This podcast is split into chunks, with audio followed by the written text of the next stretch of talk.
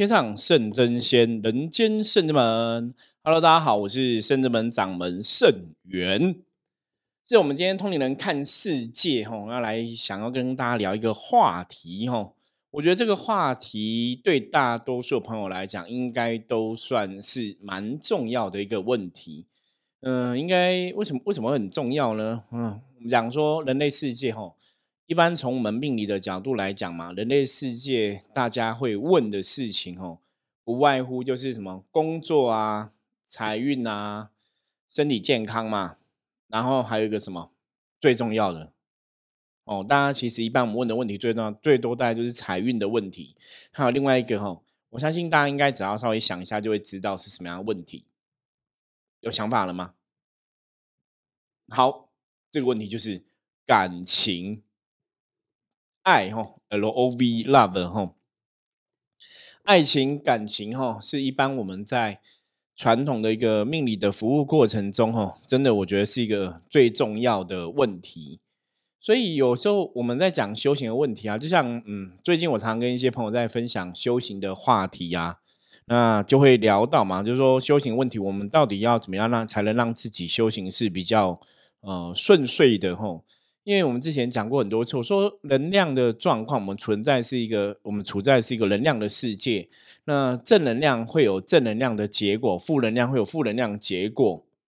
所以，如果我们当事人，我们自己本人，我们的身心灵能量状况，我们的状况并不是很好的吼。比方说，你现在心情是郁闷的啊，是烦闷的啊，是无助的啊，然后不开心的啊。那这个状况基本上来讲，对你的运势哦，对，或是对你的生活来讲，对你的很多层面来讲，基本上来讲，真的会有非常非常大的影响。所以之前我们为大家整理过嘛，我们说人生其实最重要的事情叫开心哦，修行也是哦，修行这件事情如果没办法带给你开心，或是说你没有因为借由修行有一个更豁达的一个生活态度哦，在看生活上的全部的事情的话。那这个修行对你的帮助跟加分可能就会比较少一点，所以比较简单来整理的话，哈，我们后来常跟大家讲，就是如果你要问你的工作问题，你就要看说工作开不开心；如果你在问你的感情问题，那你要去思考你的感情开不开心，或甚至你问的是家庭的问题，哦，那你要去想一想你的家庭生活开不开心，哦，因为开心这是一个比较简单。跟明确的方法哈，帮助大家去定义我现在状况到底是好还是不好这样子。好，那我们今天来聊的哈是感情的问题。为什么讲感情问题？因为真的在呃圣元我自己在帮客人占卜的过程中啊哈，大家应该知道我们是用象棋占卜嘛。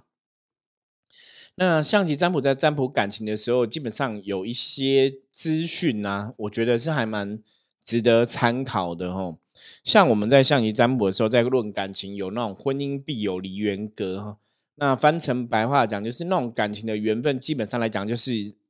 几率很高，大概七八成都会走向离婚啊，走向分手。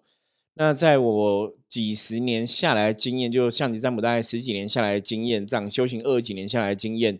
其实我们在看这种东西，坦白说到目前为止，我觉得都还蛮准的。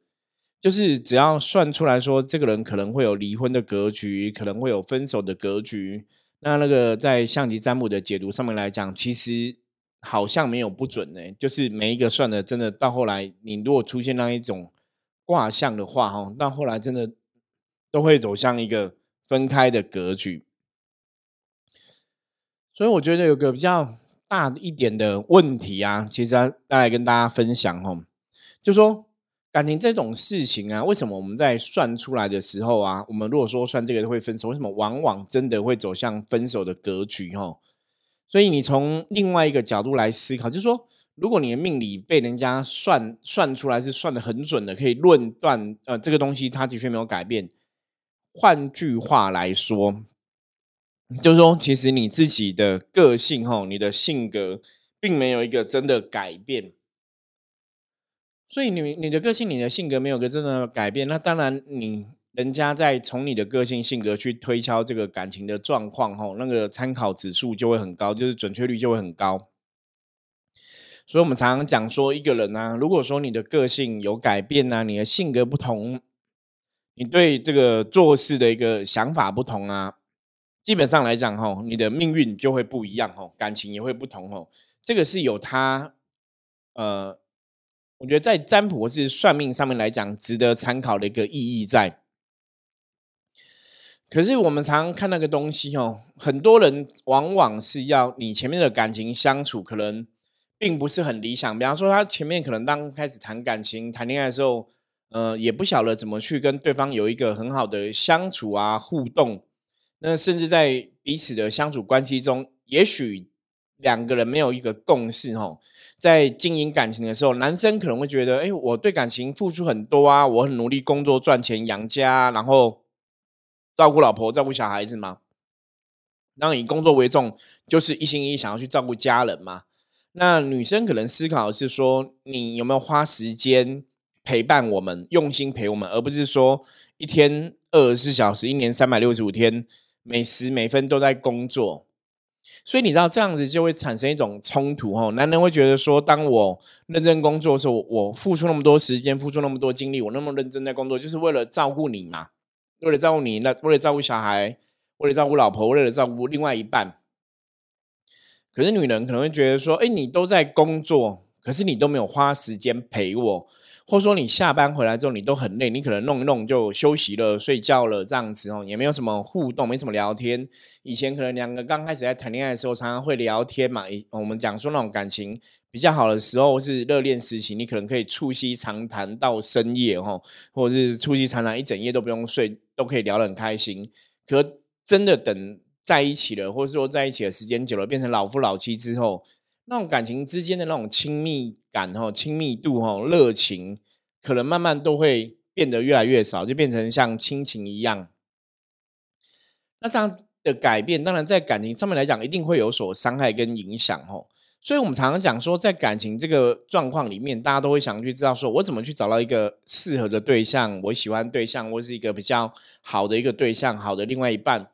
那甚至我怎么去经营这个感情，可以让我们的状况可以往更好地方去。我们今天其实就是想要来跟大家聊聊这样的一个话题吼。那我们从一个新闻来讨论好了，因为这样大家可能会更清楚吼。这个新闻大家这两天如果有注意的话，也会看到哦，他就是讲说，独家吼昆凌肚子长五月大的这个记者讲说，应该是双子宝宝吼。然后剧长银根让叶惠美另眼相看。大家如果了解的话，叶惠美就是周杰伦的妈妈哈。那周杰伦跟昆凌哈，他们是结婚到现在已经七年了哈。然后有一个儿子，一个女儿。那最近新闻出来是说，昆凌好像又有怀孕了哈，等于是他们的第三个小孩。那当然，这个天王哈，天王周杰伦哈，那他老婆叫天王嫂。那这种婚姻的相处啊，感情大家都觉得他们很幸福啊，吼，你一定会很好奇，说为什么他们感情可以相处的这么好？那这是我们今天从这个新闻来跟大家分享哦。我觉得有几个东西，当然我们会从比较实际的角度来讨论，不是从那种很梦幻的东西来看。那在讨论这个东西之前，我们来先来看一下新闻是怎么写的，哈。他新闻主要是说，哈，昆凌他现在是二十八岁，他其实在跟周杰伦，哦。的恋情曝光的时候，那时候他也不过才十八岁，哈，才十八岁的时候，其实看这些新闻，我觉得哇，蛮特别。因为我自己的小孩，我自己也有女儿嘛，哈，我自己儿子已经十八岁了，我就在想象，因为我是十八岁的时候，就可能要论及婚嫁，感觉是蛮蛮特别的，哦。那当然用儿子想不准啊，可能要用我女儿想。我想说，假设我女儿十八岁，然后遇到一个像周杰伦这样人在一起谈恋爱，我会接受吗？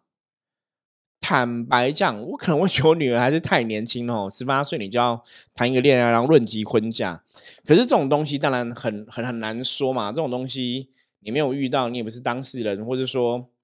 大概你很难替年轻人做决定啦。我们如果现在有现在比较年轻的父母，你应该都很了解，就是小朋友他们自己有自己的想法嘛。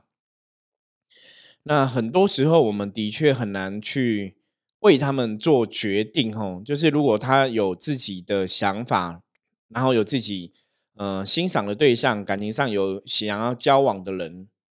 好像你身为父母的这个角色人，你去拒绝，好像又不太对。因为我常常跟大家讲，家人的关系就是一种彼此的支持，哈，彼此彼此的关心跟关怀。那也许真的在很多时候，家人其实是要站在一种支持的一个角色。所以如果说假设我今天我的女儿她很年轻就谈恋爱了，就可能要论及婚嫁，如果我都一直反对，你说真的会比较好吗？我觉得这也很难。论断嘛，哈，不过没有关系，那个事情等以后发生，我们再来讨论好了，哈。那现在最重要问题是我们来看周杰伦跟昆凌的这个感情，因为昆凌讲说他那时候十八岁跟周董恋情曝光的时候，那时候他是一夜之间从一个小模，因为他最早以前是参加我爱黑社会嘛，吼，黑社会美眉，黑社会美眉。在我这个年龄，你知道，大概四十几岁这个年龄的朋友，吼，应该印象很深刻，吼。就你现在可能四十几岁、五十岁左右，吼，就那时候是我爱黑社会还蛮红的，吼。很多很多女生那个时候，现在她们都是女人了嘛。那在那个时候，她们其实都是女孩，吼，参加那个节目。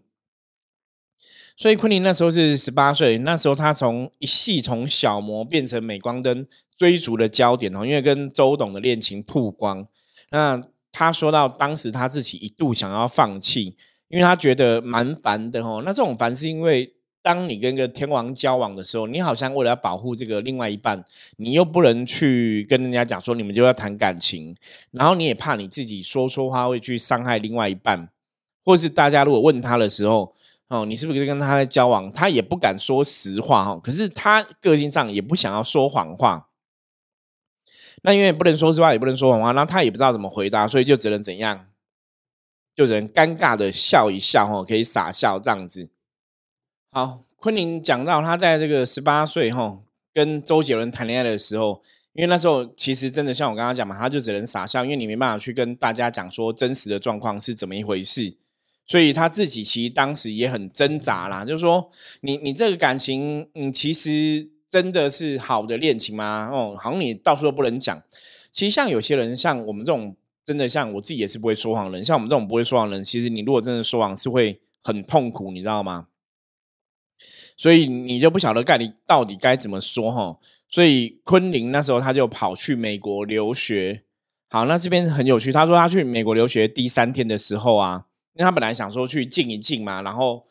远离这些娱乐圈的这些八卦媒体的新闻等等哈，就第三天周杰伦就去找他了，所以他说那一刻他觉得就是这个人哈。那当然在这个感情上面来讲，昆凌他也有寻求他自己父亲的意见，他父亲说没有什么好抱怨，因为他觉得，因为可能我觉得洋人的想法有时候跟一般的台台湾男人会比较不一样，他们觉得人生都是这样，就是你要为自己的选择做。负责啦，要自己为自己的选择决定哈。所以爸爸也没有说好或不好，让昆凌自己去思考。所以昆凌后来想说啊，没有错，这是我自己选的哈。所以他必须为这个选择哈，跟周杰伦交往，他要为这个决定来负责。那在那个时候哈，很年轻就认识他，然后后来其实周杰伦也对他真的很好，他们就真的修成正果哈。那修成正果之后，当然昆凌就从一个小女人变成所谓的天王嫂的一个概念嘛。那听说哈，周董哈，周杰伦他累积有上亿的财产哦，然后他妈妈就是叶惠美女士哦，就是周妈妈，想年纪都哦越来越老了哦，比较长了，然后儿子媳妇也有小孩哦，所以他想要让他们自己去管这个经济大权钱财，然后昆凌就哦，他的妈妈就拒绝了这个决定哦。因为他认为昆凌年纪也很轻啊，不懂理财，还是让呃婆婆来管比较放心哦。所以哦，昆昆凌哦，他的妈妈哦，这个就亲家母哦，叶惠美哦，周杰伦妈妈就对这个亲家母哦另眼相看，然后也觉得哈说，哎，这个女生其实她真的是嫁来我们家哈，对我的儿子周杰伦也真的很好哦，然后也是很照顾他，可是他不是要来，好像说是一个。我们讲就是拜金的一个形象哦，就是要想要掌有钱财，然后掌有权力啊，这样子哦，所以对他也很好哦。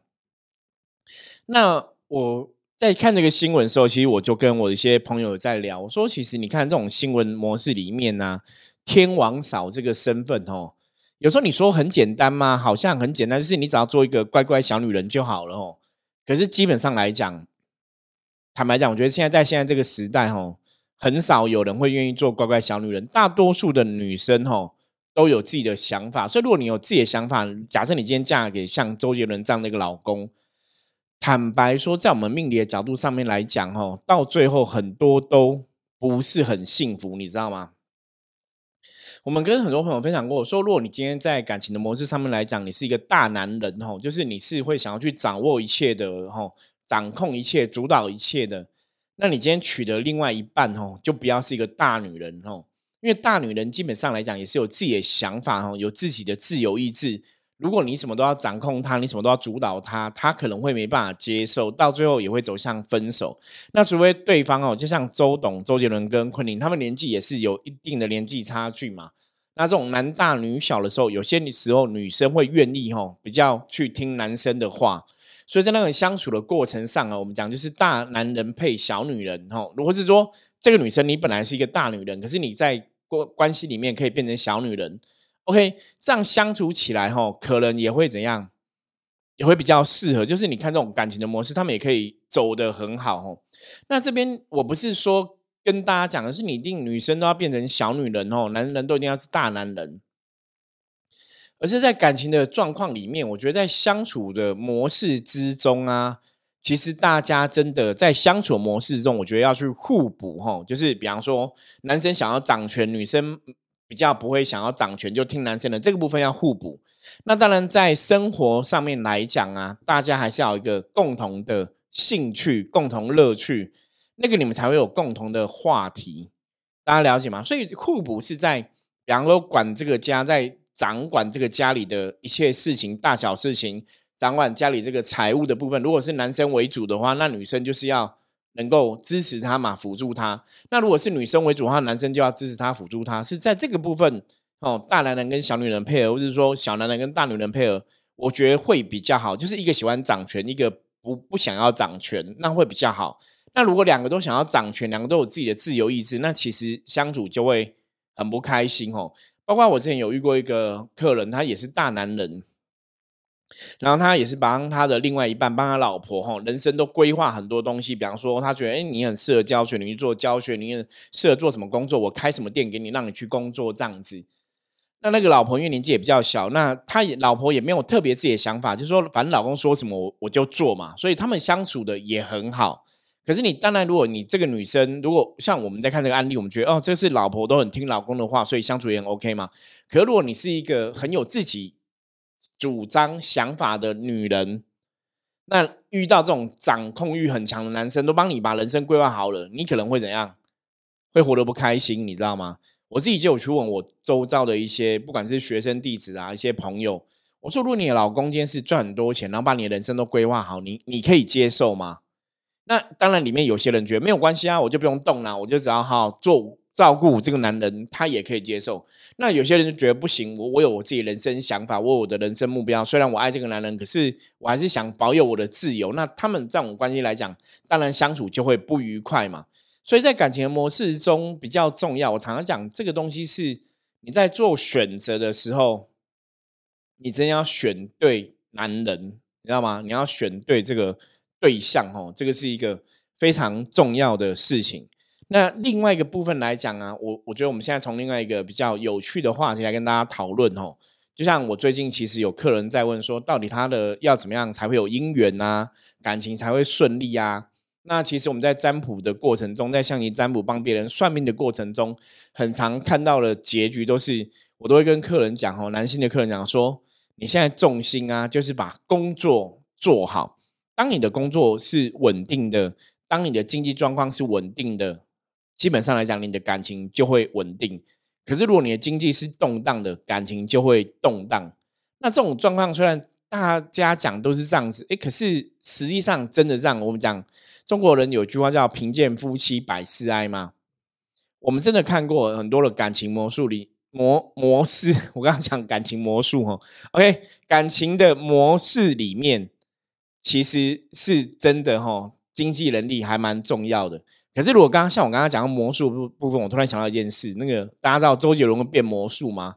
好，我觉得如果你是一个会变魔术的男人哦，对感情缘分来讲，应该也是会有加分呐，因为你就会让你的跟另外一半或者跟女朋友、跟女生相处的过程中，有没有会有比较多乐趣？所以，如果大家是你找不到自己一技之长，或者你想要结交朋友啊，你对魔术也有兴趣的吼。我觉得诶，大家也可以去尝试学一下魔术。我自己之前在我们深圳门的尾牙活动上面，哈，圣诞节活动上面，以前也有表演过魔术，哈，其实也是蛮好笑、蛮好玩的。好，那我们回到这个重点哦，我刚想跟大家讲一个比较现实的东西，哦，为什么我觉得男人你的经济能力真的要稳定，哦，你就不用特别太太担心感情这件事情，哦。那当然，这个模式我觉得比较像是在中国的思想下，应该讲说，像我们台湾人的。大多数男人的思想，哈，因为我们不是很刻意去强调，就是男人一定比较尊贵，或是女人比较尊贵的这个问题。我们只是说，从阴阳的角度来看的话，多数的男生，哦，多数的男人，哦，因为台湾以前早期农业立国，早期啊比较传统来讲，还是有一段时期是我们的上一辈是会比较重男轻女，哦。那这个现象在有些家庭的确都这样子。那为什么会重男轻女？因为大多数的家庭，你如果说有一个香火传承的概念，哈，就是你这个香火之后要一代传一代下去嘛，那基本上来讲会以男生的子孙为主，哈，所以以前会有比较这样一个重男轻女的一个想法出现。好，如果在重男轻女想法的这个架构之下，那当然男人吼，大家都会觉得男人好像是要男主外女主内吼，因为以前传统上面都会这样讲嘛，所以男人的确是要有肩膀去扛起一个家庭，甚至要去给一个女人吼一个安定的家庭生活。不管你接不接受这个状况哈，以事实上或是以我们真的现在生活状况上面来看，大多。大多数的情形应该都是这样子哦，八九不离十。当然，现在也有大男也有大女人是可以扛起一个家的，也是有哦。可是，在我们真的看传统的，或者说一间一般比较一般老百姓的生活当中，大多数你如果说男生是比较软弱的，女生比较强悍的，其实那种感情模式到后来还是会走向分手哦。除非就是男生比较强悍，然后女生比较小女人哦，那种很就会比较容易相处长久。那当然，我刚刚讲嘛，女生小女那个是也是她自己的个性上面是这样子，或是她愿意哦去去这样子跟对方相处，就自己的选择。可是男生的经济能力，我真的觉得非常非常的重要啦。我觉得男生经济能力还是蛮重要的哦。你看，我要讲个重点哦，像刚刚昆凌有讲到，他因为这个当初感情哦曝光的时候，他觉得很烦，所以他去美国留学嘛。就第三天哦，周董就飞过去跑。陪陪伴他，你知道吗？就去找他，所以他就觉得就是这个男人。那为什么这个很重要？其实我看到这个东西有弦外之音哦。我有时候跟朋友在聊说，基本上你像如果像昆凌那时候状况，你要追他，坦白讲哦，如果你没有钱哦，周周董没有钱，然后没有时间，我们讲要有钱有闲嘛，你要怎么陪陪去飞去陪他？大家知道吗？大多数人应该都很难做到，因为大多数多数的人都是你可能是固定的工作上班，除非你自己是老板，老板你可以自己控制，也许你比较可以控制自己的时间。可如果你不是自己创业，不是自己是老板的话，你遇到像这个感情的模式，女朋友很难过，要去美国散散心，然后他就去了。可是如果你不是老板，你还要工作，你还要上班，你要赚钱。你你怎么飞去陪他？你当然没办法嘛。所以你看，那可以飞去陪他的人，就得到他的爱了，对不对？好，看到这个，为什么我会特别有感觉，想要讲这一段？因为我永远记得哈，大家知道有个很有名的艺人叫林青霞，知道吗？哈，他以前哈，他现在他现在也离婚了，可是他之前结婚的时候啊，好，他有讲过说，为什么他会嫁给那个她的老公？哦，因为林青霞以前年轻的时候算是。玉女玉女掌门是非常有名的哈，就是很多人在追她哈。然后那时候还有什么二情二灵的故事，什么秦祥秦汉呐，哦秦祥林秦汉呐哈。然后在早期，就是林青霞有很多的感情哦，轰轰烈烈的故事。可是后来为什么嫁给她的老公哦，就是一个很成功的，好像是香港的一个商人就对了。因为他曾经讲过，哈，他说他当初在拍那个《东方不败》系列电的时候，因为那个时候他还要把那个头发有没有弄得，不知道是《鹿鼎记》还是什么，就头发弄得很大一一根这样子哦，跟周星驰在拍好像是《鹿鼎记》，然后他在拍那个戏的过程中啊，因为头发要弄很多造型嘛，所以其实是很累，那头沉重哈，脖子是很酸的，很酸痛的，然后很累。然后那时候他就是在大陆的片场在拍摄，那拍摄的时候因为很累，头很酸痛，所以他就觉得很难过哦，就会掉眼泪。就他掉眼泪掉了眼泪到一半的时候，他那时候的后来结婚这个老公吼就出现了吼，就出现去探班，然后去陪他。他他那时候就讲说，他那时候心里也认定就是这个人的吼，因为在他最孤单无助寂寞的时候，是这个男人在旁边陪着他吼，所以他后来也跟他结婚嘛。那那时候我看最早期以前，我看到这好几十年前的新闻，好那时候看到这新闻，我就觉得真的，你你懂吗？你要追这种大明星哦，你你除了这个男人，就是你经济能力要也是要很厉害之外哦，你还真的要有钱有闲，你才有办法飞去陪他。所以你看，几十年前我看到林青霞的新闻，哦，她说过的为什么会选择她老公，到后来看到昆凌的新闻，她飞去美国三天，周杰伦出现了，她觉得就是他，你知道吗？我所以，我后来为什么今天想要跟大家分享这则新闻哦？因为看到这一点，我真的当下真的要跟大家讲一个很实际也很现实的东西，就是贫贱夫妻百事哀。然后呢？一个男人，如果你真的经济能力是不错的，经济能力是好的，基本上来讲，你只要你的个性上面没有太大的失误，然后你是真的，呃，会去照顾另外一半，表现也很好，在感情上面来讲，应该不太容易，哦，不太容易说失败。因为你可以给对方一个安全感嘛，你一定给他足够的感情上面安全感，不管是经济能力安全感。那另外来讲，是你照顾他，你跟他互动，那当然是自己个人要去调整跟练习的嘛。可是这个前提是，如果你的经济能力是不好的，我想你的个性再好或再坏，那个其实都不是重点了，你懂吗？就你的个性再好，你真的会很关心他，可是你经济能力不好，贫贱夫妻百事哀，到最后还是会走向分手。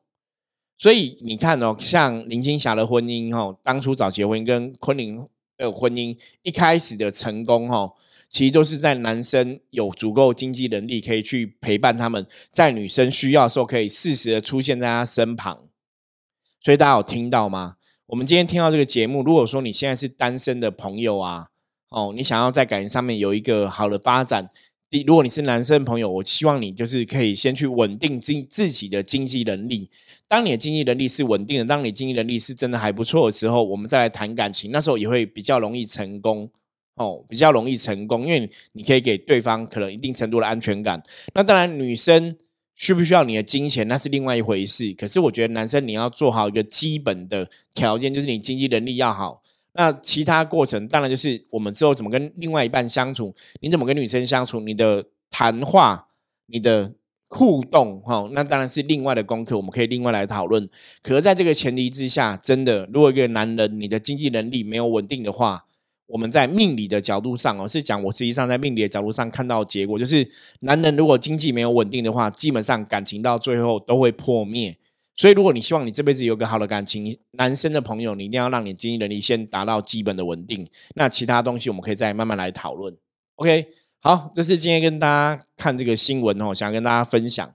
因为最近有蛮多男性的朋友在问我感情上面的问题哦，那我真的也有一两个朋友都是跟他讲说，你就是先把工作稳定，再来讨论感情哦。所以今天看到这个新闻哦，也想来跟大家分享一下。那当然，如果男生你是很喜欢掌权的，或者你是掌权，你想要。呃，不是说你特别要想要控制整个家庭，就是说你觉得男人要撑起来一个家庭，或者你你是一个掌权的人哦，那你的另外一半就不能跟你抢掌权的事情哦，不然这样子感情也会不顺利哦。所以你在胜选另外一半的时候，就要注意说，我们对于掌权管理家里这个事情哦，到底两个人是不是可以配合的来，可不可以互补？我觉得这个对你们的感情模式可不可以走得长久，就会非常的重要。OK，好，我是圣人门掌门圣元。那今天讨论的这个感情的话题，如果大家有不了解的话，可以再敲我们的 line 跟我取得联系哦。那我们就下次见喽，拜拜。